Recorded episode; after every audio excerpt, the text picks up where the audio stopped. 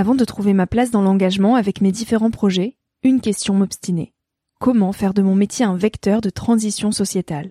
Comment avoir un impact et faire ma part au quotidien? Si vous écoutez Nouvel Oeil, vous vous posez certainement aussi ces questions-là. Et si j'ai choisi la Green Management School pour soutenir mon podcast, c'est parce que ça peut réellement vous aider à vous y retrouver. Se former au métier de la transition écologique, ce n'était pas si accessible il y a quelques années, mais ça l'est aujourd'hui. Ça l'est tellement que l'on ne sait plus qui croire, quelle formation entreprendre, ni ce que ça vaut. Alors j'ai fait les recherches pour vous, et j'ai trouvé l'école que j'aurais tant aimé faire il y a quelques années, quand j'étais paumée. Des cours approfondis sur le climat, la biodiversité, l'agronomie, la géopolitique, mais aussi sur les modèles économiques vertueux, le tout dispensé par des spécialistes et des personnalités inspirantes. Créer un autre lendemain que celui qui s'annonce, c'est leur mantra, et derrière cette idée, la mission de Green Management School est de former de nouveaux managers capables de transformer les entreprises et les organisations de l'intérieur. Toutes les informations sont en description. Merci à Green Management School de croire en nouvel œil en soutenant cette saison de podcast. Tout de suite, place à un nouvel épisode.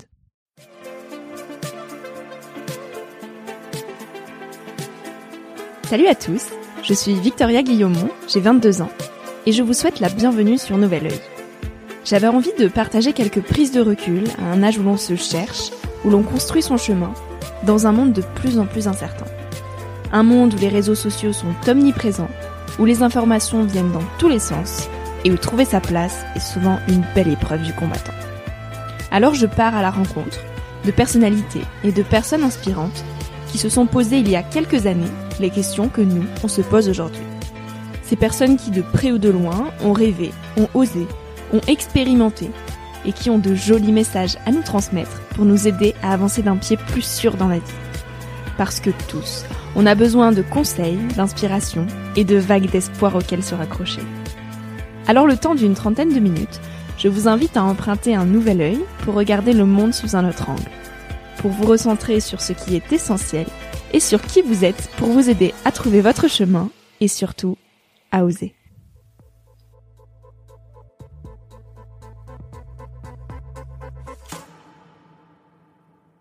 Si vous avez 20 ans ou 21 ans et que vous avez une société qui vous met une pression dingue pour dire vous devez avoir trouvé le sens de votre vie et vous devez tous être passionnés et ceci et cela, c'est souvent des gens qui l'ont pas trouvé qui vous racontent ces conneries et que le sens de sa vie, ça, ça se construit, ça peut durer 5, 10, 20 ans. Moi aujourd'hui, j'ai trouvé une partie avec Ecosia. Euh, S'il faut, dans, dans 3 ans, 4 ans, je suis plus sur Ecosia parce qu'il y a autre chose qui m'appelle. Et c'est ça la beauté en fait quand tu fais confiance, c'est qu'il y a des choses qui se présentent que tu pourrais même pas imaginer. Tu vois, il y a il y a cinq ans, si tu m'avais dit tu vas travailler pour un moteur de recherche qui plante des arbres alors que de formation t'es psy et, et que t'as jamais été dans ce milieu-là, je t'aurais dit mais mais de quoi tu parles? Nous avons tous des milliers de graines en nous, des idées, des envies, des inspirations que nous avons le choix de transformer en action ou non. Quelques-unes pousseront facilement, d'autres ne germeront jamais. Cela dépend de beaucoup de facteurs. Nous pouvons en contrôler certains, mais la plupart sont tout simplement liés au contexte, à la qualité de la terre, à la météo, aux limaces qui pourraient couper les premières feuilles une fois que votre idée a commencé à pousser. Nous pouvons bien sûr protéger nos jeunes plants, nous pouvons les défendre contre certains dangers extérieurs, en les abritant sous une serre par exemple. Pour Ferdinand, les graines qui germent naturellement, sans effort particulier, sont celles qui donneront les plus belles plantes. Notre société pense trop souvent que nous devons faire grandir toutes les idées, exploiter chaque petite parcelle pour en tirer un maximum de profit. Nous forçons certaines plantes à survivre alors que la nature avait décidé de les laisser mourir. En parallèle, certaines choses poussent alors que tout le monde essaye de les étouffer. Mais certains projets, qu'ils soient surprenants ou dérangeants, trouveront toujours un peu de lumière pour grandir. En tout cas, c'est à peu près à ça que ressemble la philosophie de vie de Ferdinand Richter. Ancien sportif de haut niveau, un croisement de vie a infléchi son chemin vers une vie plus en harmonie avec la nature. Cette nouvelle trajectoire de vie, il nous en parle ici. Aujourd'hui responsable France d'Ecosia, Ferdinand nous prouve dans son parcours que tout est possible et qu'il n'y a jamais de voie toute tracée. Dans cet épisode, il nous parle de notre rapport au monde, à soi et à la nature. Il nous décrit c'est pourquoi notre monde ne tourne plus si rond, ce qui cloche, ce qui bug, ce qui dérange, ce qui nous empêche de vivre en connexion à soi et à la nature. J'espère que Ferdinand aura éveillé quelques consciences et planter des graines dans vos vies. Je vous souhaite à tous une très belle écoute. Hop, c'est parti. Salut Ferdinand, merci de partager ce moment avec nous pour parler de toi et, de ta vie. Euh, j'ai tellement de questions pour toi et en même temps euh, je vais devoir aller à l'essentiel pour rester dans un format assez court. Donc je vais commencer par une question que je pose à tous mes invités, qui est de te présenter personnellement. Euh, bah déjà bonjour tout le monde, salut à toi et merci merci euh, de, de me proposer cet échange. Donc euh, qui suis-je? C'est ça la question. Hein? Oui, c'est ça. la fameuse la fameuse question. Comment se résumer en quelques en quelques phrases Donc actuellement. Euh, professionnellement, actuellement, je suis euh, responsable France du moteur de recherche Ecosia, donc qui plante des arbres. Et de, de formation, moi, j'ai j'ai un parcours qui était un peu à gauche à droite. Donc, j'étais sportif de haut niveau dans le rugby. C'est la raison pourquoi j'ai j'habite en France aujourd'hui. De formation, je suis psychologue du travail et coach. Et donc, j'ai accompagné euh, dans un premier temps des, des entrepreneurs et des leaders dans les grands groupes industriels. Aujourd'hui, je coach toujours, mais c'est plus pour des personnes qui sont vraiment en quête de sens, qui veulent se relancer dans autre chose et qui euh, peut-être cherchent un petit peu de soutien pour sortir un peu plus du système plutôt que de l'encourager. Et j'ai une passion euh, pour euh, la permaculture, donc c'est vraiment quelque chose qui a changé ma vie. Et aussi tout ce qui est, ben, on l'appelle largement développement personnel, mais c'est plus pour moi l'exploration personnelle de son potentiel personnel. Et c'est en lien avec les spiritualités du monde. Donc euh, il y a, y a le chamanisme qui euh, m'intéresse beaucoup, euh, voilà, plein, plein de choses que j'ai découvert notamment grâce à ma compagne qui est mm. là-dedans depuis longtemps. Et la dernière chose que je peux dire, c'est que je suis en train de devenir papa et euh, c'est c'est peut-être euh, une aventure incroyable que je suis aussi en train de démarrer et qui est toute nouvelle pour moi. Donc euh, voilà c'est encore une partie de moi que je connaissais pas du tout que je suis en train de, de découvrir doucement qui est à la fois magique et à la fois parfois vraiment angoissante parce que c'est tellement nouveau que je sais pas vers où ça va. Voilà qui je suis aujourd'hui. Ok génial. Dans quel état d'esprit tu étais quand tu avais 20 ans? Euh, attends, 20 ans, j'étais, je venais euh, de venir euh, à Toulouse pour jouer au rugby au Stade Toulousain. Donc j'étais vraiment dans un état d'esprit de réaliser un rêve de gosse qui était euh, essayer de devenir professionnel de rugby. Je me posais pas trop de questions sur la vie, sur euh, l'écologie, tout ça. J'avais, c'était vraiment pas quelque chose qui était présent. C'était cette aventure qui était le rugby et j'ai tout misé là-dessus en fait. J'ai arrêté mes études, j'ai en Allemagne, j'ai tout fait pour venir jouer en France et j'étais d'après moi aussi dans un plaisir terrible de, de découvrir quelque chose dont je rêvais depuis toujours, c'est-à-dire notamment le Stade Toulousain, qui est quand même une référence dans le rugby. Et à la fois, maintenant, je peux dire dans un un déni aussi de pas mal de parties de moi et notamment de mon corps. Donc c'était une relation, on va dire, très violente avec moi-même, avec le corps, avec euh, ce que je pouvais ressentir, avec la sensibilité que j'ai. C'était ouais ambigu à la fois à la fois sur un chemin qui est qui est chouette et à la fois euh, je savais pas à quel point il y avait une partie de moi qui me manquait. Merci pour euh, cette petite introspection. Euh, on va se projeter quelques années plus tard. Comme mhm. tu nous le disais, tu as fait du coaching en entreprise et au bout de quatre ans, tu as voulu changer de vie. Est-ce que tu peux nous parler de cette période de transition? Finalement, pourquoi avoir voulu arrêter? Alors, je me rappelle encore, c'est étonnant parce que je me rappelle la fameuse goutte qui fait déborder le vase. et quand j'ai et quand j'ai arrêté, j'ai juste craqué et j'ai dit, euh, donc j'étais déjà avec ma compagne euh, quoi, il y a déjà dix années, et je lui ai dit, écoute, euh, je, je sais pas pourquoi, mais je peux plus. Mm. Et la difficulté à l'époque, c'était que je savais pas pourquoi. Je savais pas euh, qu'est-ce qui se passait vraiment, c'était un peu ambigu, mais en tout cas, il y avait quelque chose profondément qui ne m'allait pas, et surtout quelque chose profondément qui me manquait. Mm-hmm. Donc euh, c'est juste, j'arrivais plus à tenir. C'est comme si euh, j'essayais vraiment de, de, correspondre à quelque chose, de faire quelque chose, de faire que ça tienne, et à un moment donné, ça tenait plus, et j'avais plus la force de le faire tenir en fait. Et quand j'ai arrêté, donc c'était vraiment un besoin de, de, de me sortir de quelque chose sans forcément savoir qu'est-ce que c'était? C'est ça qui est le plus difficile. Et du coup, j'ai plus, on va dire, fui la réalité dans laquelle j'étais plus qu'autre chose. C'est pour ça que j'ai revendu les parts de, ma boîte, je suis parti en voyage, j'ai cherché des techniques ou des approches qui m'aidaient à à m'en sortir. Voilà, si si je me permets d'aller un peu plus loin, le sentiment que j'avais à l'époque et c'était vraiment pas difficile, euh, pas difficile. Tu vois, c'est un joli lapsus, c'était vraiment difficile. je dirais c'était pas facile, pas difficile d'en sortir parce que j'avais plus le choix de, il fallait que je sorte. Par contre, le ressenti, c'était, euh, il y avait des pensées suicidaires, il y avait des pensées de, il faut que ça s'arrête. Et quand on s'identifie à quelque chose et d'un coup on sent qu'il faut que ça s'arrête sans savoir qui on va être une fois qu'on a arrêté, ça peut être très très dur. Et du coup, la seule chose qui m'a aidé, c'est que j'avais démarré de la méditation et j'ai pris conscience que cette partie de moi qui avait envie de mourir, qui avait besoin de mourir, c'était pas totalement moi. Ça veut dire c'était qu'une partie de moi. Et du coup, je me suis dit, ok, très bien, si je fais confiance à ça, comment je peux aider cette partie-là à mourir? Et c'est ça qui m'a un petit peu ouvert sur des sur des chemins un petit peu d'exploration de personnel, le chamanisme, des anciennes cultures, parce que il y a voilà il y a des techniques qui peuvent aider à ça à dire comment je peux faire le deuil de qui j'ai été pour euh, accueillir déjà le vide parce mhm. qu'une fois qu'on n'est plus on est on, découvre le rien et après, euh, comment je peux lentement me reconstruire et donc tu, tu nous as dit que tu t'intéressais au chamanisme et que ça avait changé ta vie euh, déjà est-ce que tu mhm. peux nous expliquer ce que c'est que le chamanisme et quelle expérience tu as eue avec ça? Ah, expliquer je crois qu'il y a dix mille explications. Je sais même pas si on peut l'expliquer.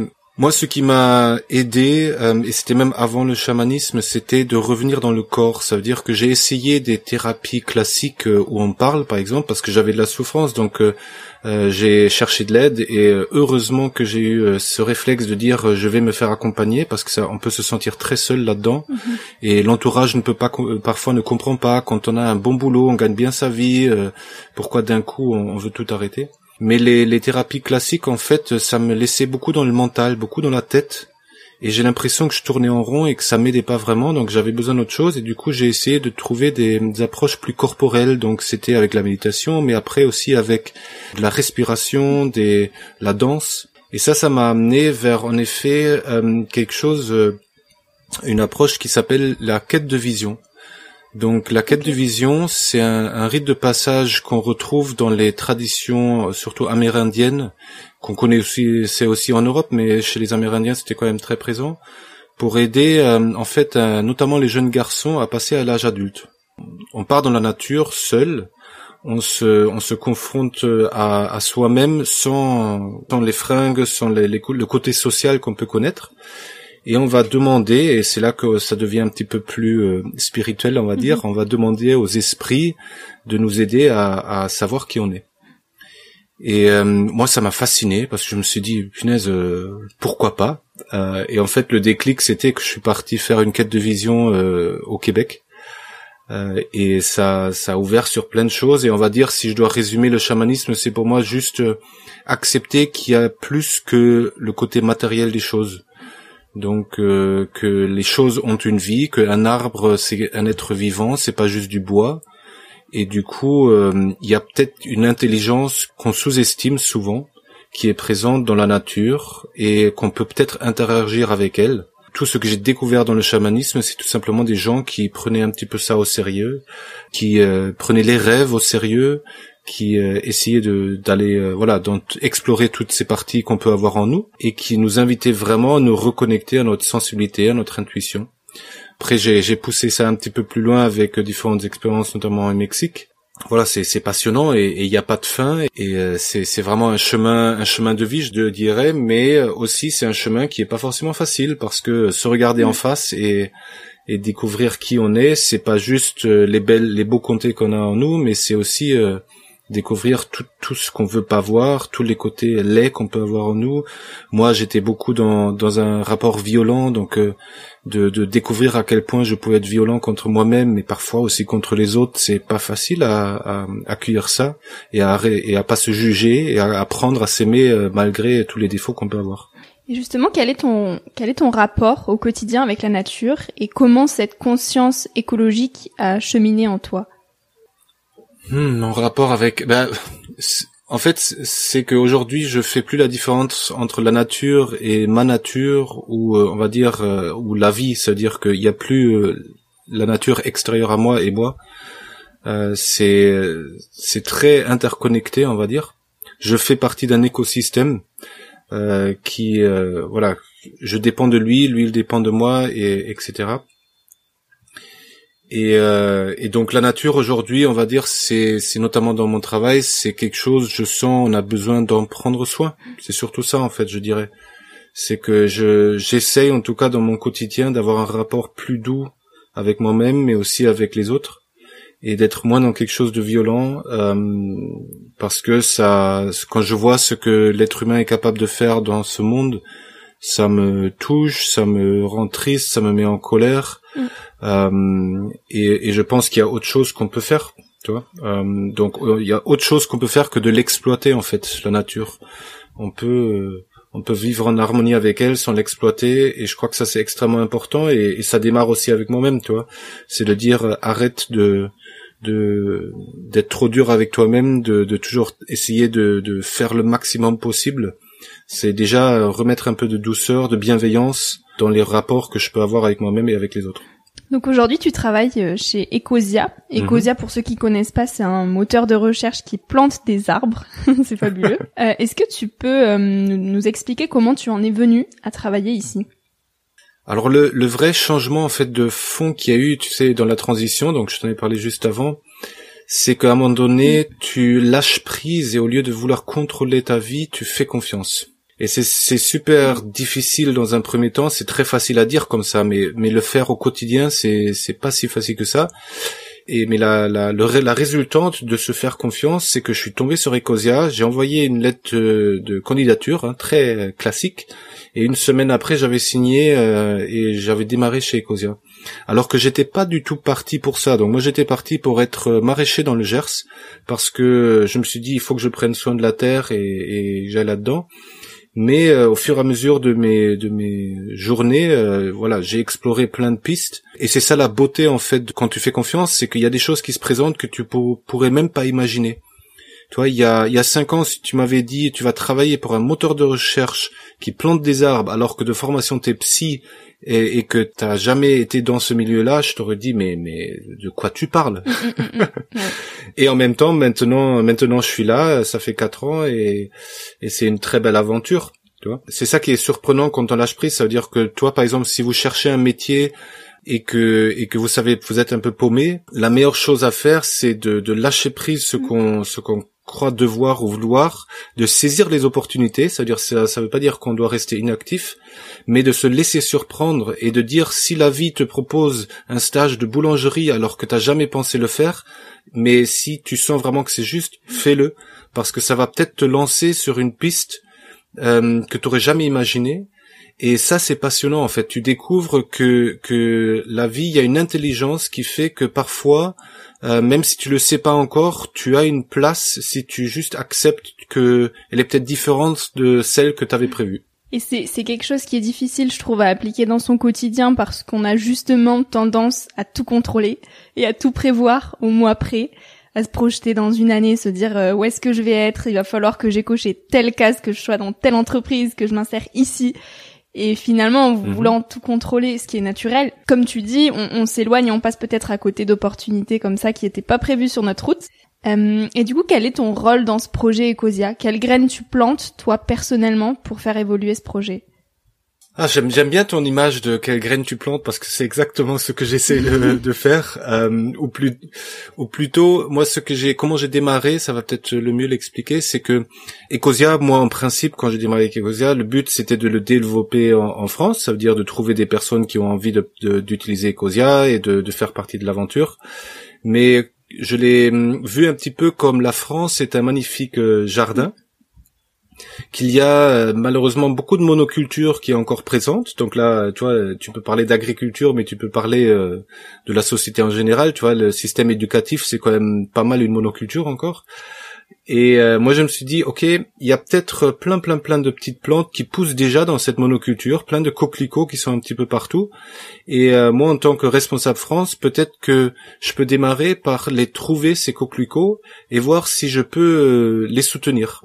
Parce qu'être un coquelicot dans un champ de monoculture, c'est pas toujours facile. Tu te sens seul. T'as pas forcément les ressources qui t'aident à, vraiment euh, pousser. Et euh, donc ça, c'était ma priorité euh, avec Ecosia, c'est de se dire, ok, pour développer Ecosia, je vais essayer de me connecter à tous ceux qui sont déjà en train de créer un monde un petit peu plus, on va dire, joyeux, coloré, diversifié. Et je vais voir comment est-ce que Ecosia, avec les moyens qu'on a, on peut essayer de les soutenir et après le diffuser à grande échelle. Donc ça, c'était un petit peu mon, ma stratégie, si on veut. Et forcément, en retour, ça, ça aide Ecosia à gagner en visibilité. Donc c'est un truc gagnant-gagnant. Mais euh, c'est surtout ça. Et pour moi, je, je voyais cette urgence que euh, pour que le monde, le nouveau monde apparaisse davantage, il faut qu'on relie les uns aux autres ce qu'ils font déjà.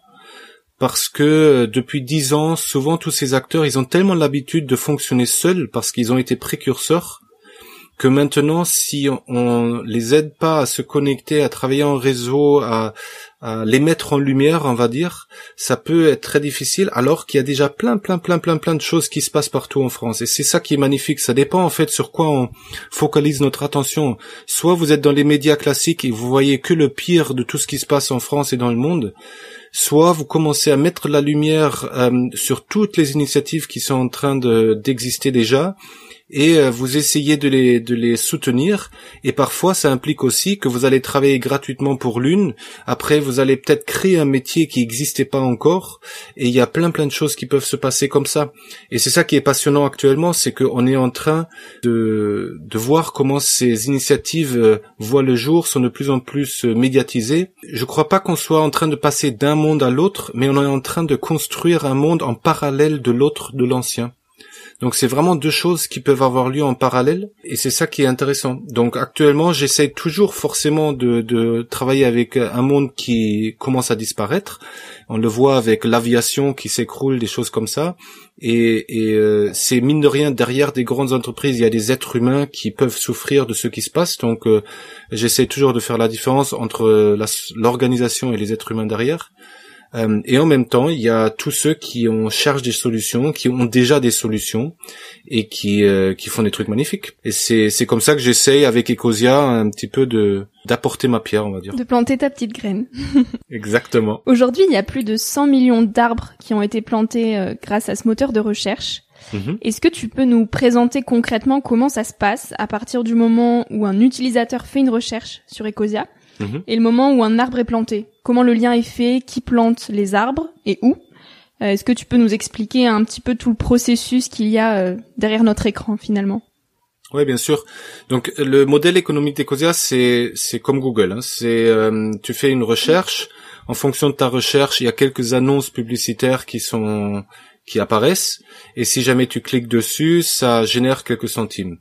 Et comme on est très nombreux à l'utiliser, mine de rien, ça fait pas mal d'argent. Donc euh, une fois qu'il y a voilà cet argent qui est généré, ben il y a il y a les frais d'une entreprise, donc les salaires, euh, euh, les, les bureaux qu'on a quand même qui sont payés.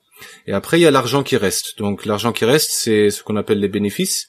Et ces bénéfices là, ils sont chez nous reversés à des associations partenaires qui sont un peu partout dans le monde qui euh, plantent des arbres.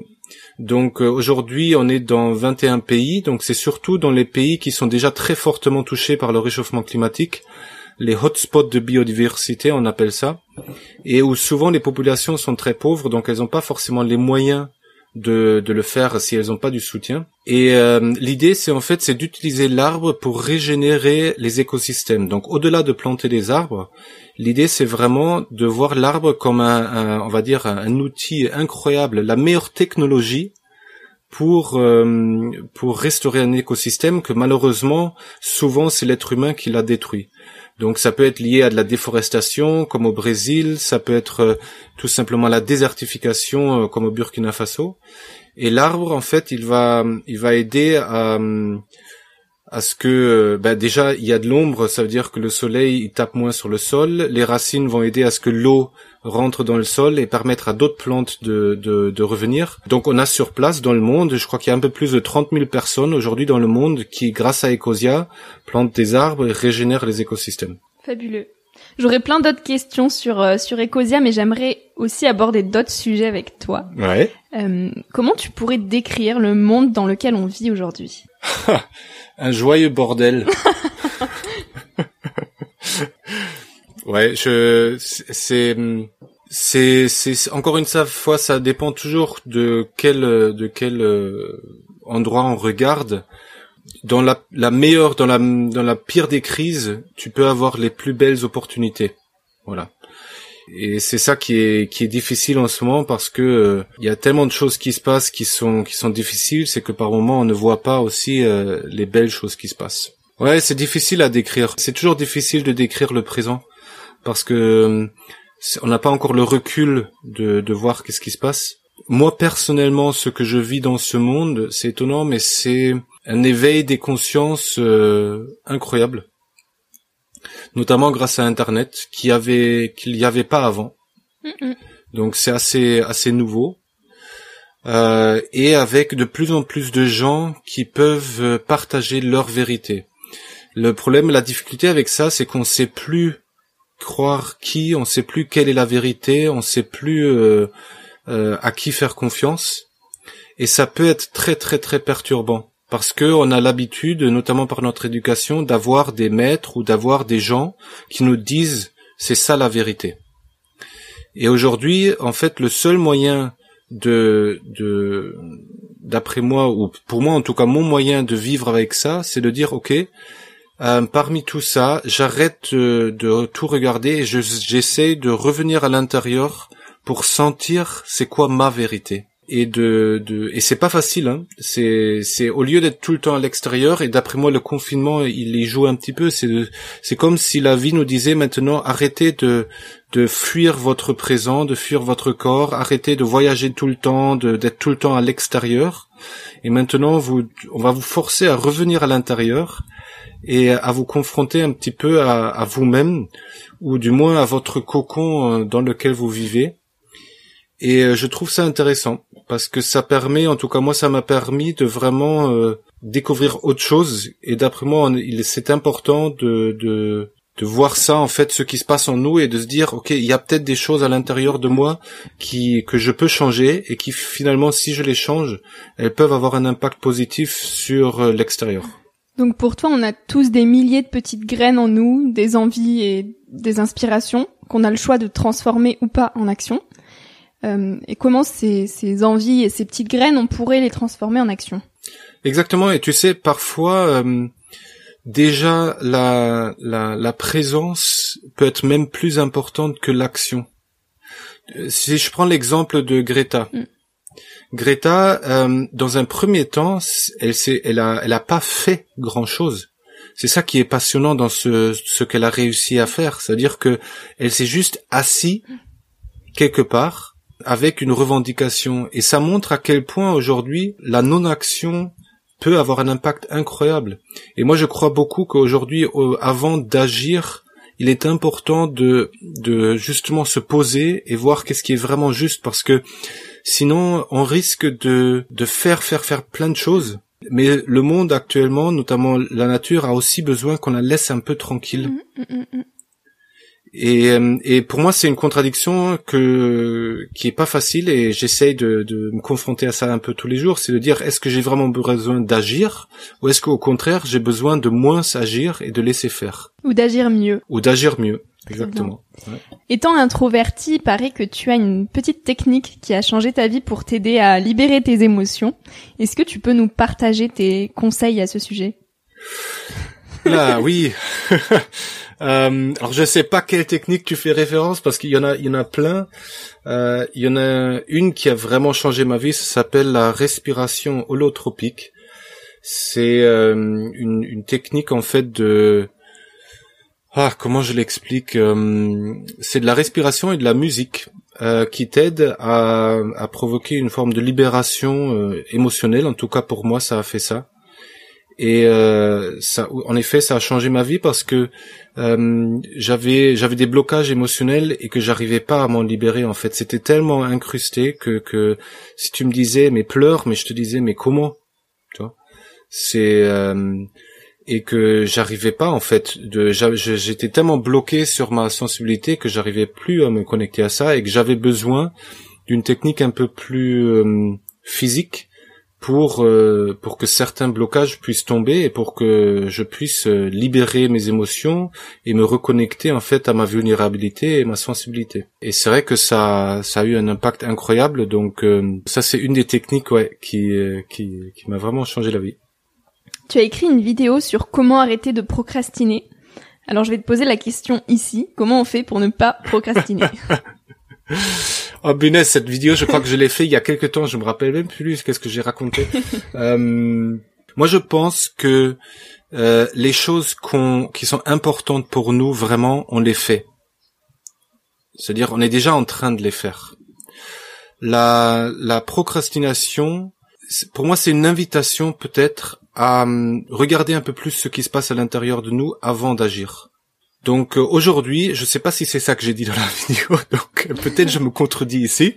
Pas grave. Mais euh, mais euh, moi je dirais aujourd'hui si si vous n'arrivez pas à passer à l'action, si vous sentez qu'il y a quelque chose qui vous bloque, au lieu de vous taper dessus en disant mince je procrastine, il faut que je m'y mette, déjà posez-vous un petit peu et et regardez qu'est-ce qui est vraiment important pour vous parce que c'est peut-être juste ça qui vous manque encore, c'est-à-dire c'est l'idée de non, j'arrête d'être dans l'action tout le temps, je ferme les yeux, par exemple, je médite une heure par jour et je vois qu'est-ce qui se passe, qu'est-ce qui se passe à l'intérieur de moi. Et euh, à la fin de cette heure de méditation, je me dis ok, si je devais faire une action, ça serait laquelle? Ça veut dire que c'est beaucoup plus utile focaliser l'énergie sur une chose qui est vraiment euh, au cœur euh, au lieu de dire ah j'ai ceci à faire, j'ai ceci à faire, ah mais merde je devrais faire ça et je suis tellement nul parce que j'y arrive pas et blablabla et blablabla, toi. Euh, donc moi aujourd'hui c'est ce que je dirais c'est c'est de pas de faire confiance que si vous repoussez des choses c'est que c'est pas encore le moment, c'est tout. Et que et que le le moment où tu as tu as quelque chose qui te tient à cœur, tu le fais. Sauf que si vous avez 20 ans ou 21 ans et que vous avez une société qui vous met une pression dingue pour dire vous devez avoir trouvé le sens de votre vie et vous devez tous être passionnés et ceci et cela, euh, c'est souvent des gens qui l'ont pas trouvé qui vous racontent ces conneries et que le sens de sa vie euh, et le, ça, ça se construit ça, ça se construit, ça peut durer 5, 10, 20 ans. Moi aujourd'hui, j'ai trouvé une partie avec Ecosia, mais euh, euh, s'il faut, dans, dans 3 ans, 4 ans, je suis plus sur Ecosia parce qu'il y a autre chose qui m'appelle. Donc, euh, donc c'est, c'est se lâcher un peu la grappe et de dire que que sortir du système et suivre votre cœur, c'est quelque chose qui prend du temps. Ça se fait pas du jour au lendemain. Et euh, c'est les rencontres que vous allez faire qui vont peut-être vous donner des petites pistes sur qu'est-ce qui vous nourrit vraiment. Moi, tu vois, la, la dernière vidéo que j'ai fait où c'est j'ai parlé de de c'est comme si vous redécouvrez qu'il y a une petite flamme en vous, mais au départ c'est une petite bougie, donc si vous soufflez trop dessus, dessus elle risque de s'éteindre. Donc il faut en prendre soin, faut mettre des petites brindilles pour que ça prenne un peu plus, et au fur et à mesure de vos expériences, vous allez en faire un vrai feu de joie qui va qui va brûler tu vois. Mais c'est pas c'est pas quelque chose de en tout cas pour moi qui qui aussi était évident. Surtout quand vous changez tu moi le, le la passion que j'ai eue c'était le rugby. Je l'ai joué à fond. Je suis allé au bout de quelque chose et euh, quand vous êtes arrivé au bout de quelque chose, ben après il y a déjà un peu de vide, vous savez plus. Et ce qui est difficile, je crois actuellement, notamment pour des jeunes qui ont fait des études, qui ont cru, c'est que euh, tout ce système-là, aujourd'hui, on sent qu'il y a quelque chose qui arrive au bout de quelque chose, et il n'y a pas beaucoup d'alternatives actuellement. C'est la seule chose qu'on voit, c'est que les politiques et les grandes entreprises essayent de nous convaincre qu'il faut continuer comme on a l'habitude de faire, sauf que maintenant on sait tous que c'est mm. plus le chemin à prendre. Tu vois donc euh, juste d'être patient et de se dire si vraiment vous vous procrastinez, c'est peut-être juste que vous n'avez pas encore trouvé quelque chose que vous avez envie de faire et c'est ok. Dans ce cas-là, on explore un petit peu, on va rencontrer des gens et, et on va bien voir. Tu dis souvent qu'il faut sortir de cette bulle de consommation dans laquelle on vit pour s'éclater davantage. Et au contraire, la société euh, nous vend l'idée que consommer nous permet d'être plus heureux plus épanoui. Donc en quoi cette bulle de consommation justement nous empêcherait de nous éclater dans la vie, selon toi? Moi, je crois qu'il y a, il la surconsommation surtout. Euh, c'est quelque chose, en tout cas de mon expérience, qui rend pas heureux à terme, parce que on comble un vide à un moment donné avec quelque chose.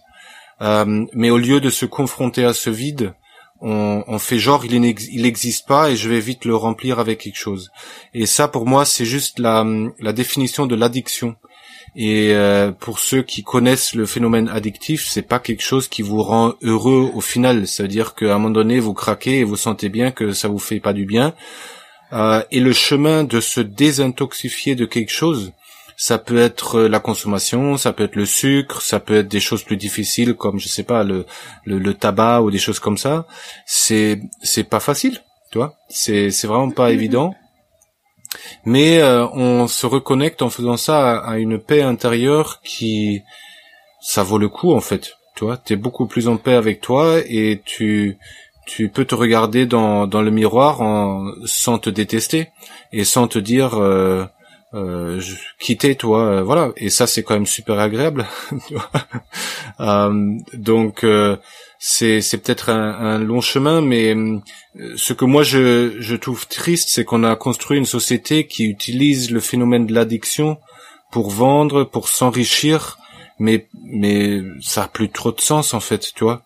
C'est que euh, c'est euh, l'argent, on le sait très bien, ne rend pas heureux. Après, il faut quand même relativiser en disant que ben il y a des gens qui n'ont pas assez à, à manger, qui ont besoin d'argent un minimum pour vivre et, et ça il faut l'entendre aussi. Donc euh, c'est c'est ceux qui peuvent se poser la question de comment sortir de cette société de consommation sont déjà privilégiés parce qu'il y a beaucoup beaucoup de gens dans notre société mais aussi dans le monde qui peuvent même pas se poser la question parce que c'est au jour le jour est-ce que j'ai assez à manger tu vois donc euh, la seule chose qu'on peut faire quand on a un privilège comme ça c'est au moins de le saisir et de se dire ok euh, j'essaye vraiment d'en faire quelque chose et, et, pour que je puisse aussi au final faire profiter le monde de de ça quoi. Ton mantra, si on peut dire, c'est oser la liberté. Euh, alors ça a éveillé en moi deux questions. Mhm. Qu'est-ce que la liberté selon toi et comment on l'ose cette liberté?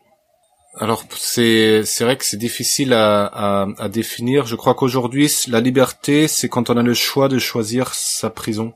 Sa prison, c'est une belle liberté. Ouais, c'est en fait on est tous on a tous un cadre de vie, on va dire au-delà de prison, hein, mais c'est c'était un peu provocateur ce terme, mais, mais euh, on a on a tous un cadre dans lequel on vit que ce soit euh, la maison dans laquelle tu vis, c'est un cadre, que ce soit le métier que tu as choisi, c'est un cadre. Euh, et je crois que quand tu as la quand tu peux choisir celui que tu veux parce que tu as consciemment la possibilité de, de de changer si tu veux, de le choisir, d'avoir la la capacité mentale à dire je change de métier par exemple, je crois que ça ça crée une liberté incroyable.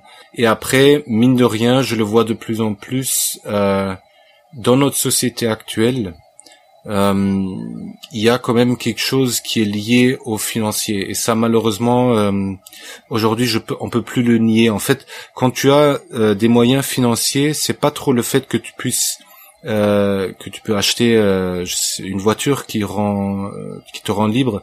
C'est plus la possibilité de. C'est-à-dire si demain tu as besoin de quelque chose tu peux. Et ça c'est une vraie liberté en fait toi c'est que c'est que si demain si tu es dans une situation où tu as euh, deux crédits, quatre gamins euh, et un métier qui paye pas très bien, euh, tu es dans un, cadre qui est c'est très difficile à en sortir, même si tu veux. Tu vois, tous les tous les trucs de développement personnel, ça devient très très compliqué quand tu es dans une situation comme ça. Ça veut pas dire que t'as pas la liberté, mais saisir la liberté devient de plus en plus difficile et souvent tu as besoin d'aide pour euh, pour en sortir. Je vois que ça fait euh, déjà 38 minutes, donc je vais passer à la dernière question. Ça passe vite. même si j'en aurais plein d'autres. ça passe trop vite, ça passe beaucoup trop vite. Euh, je vais te poser la question que je pose à tous mes invités, qui est quel conseil tu voudrais donner aux jeunes d'aujourd'hui? J'ai vu que tu posais cette question et je me suis dit mince, parce que en tant que bon permaculteur, c'est très difficile de donner un conseil. C'est souvent ça dépend en fait de la personne qu'on a en face. Mm. Et euh, je fais très attention à donner pas des conseils trop généralistes parce que ça dépend vraiment de la personne.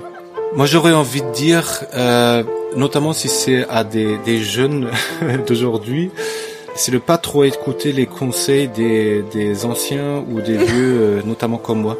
Ah mince, c'est tout mon travail d'aller chercher ces conseils-là, alors s'il faut pas les écouter, je suis bien embêtée. Bah, en fait, c'est vous vous rendez pas compte, la jeune génération se rend pas compte à quel point vous avez là une vérité en vous que les anciens n'ont pas.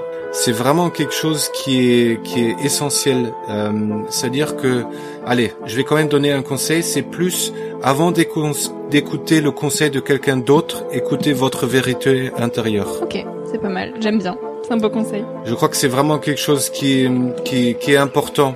Ouais, c'est vraiment quelque chose qui est important euh, parce que tous ceux qui ont construit le monde dans lequel on est maintenant, qui qui se termine, ils ils, ils pensent comme avant en fait.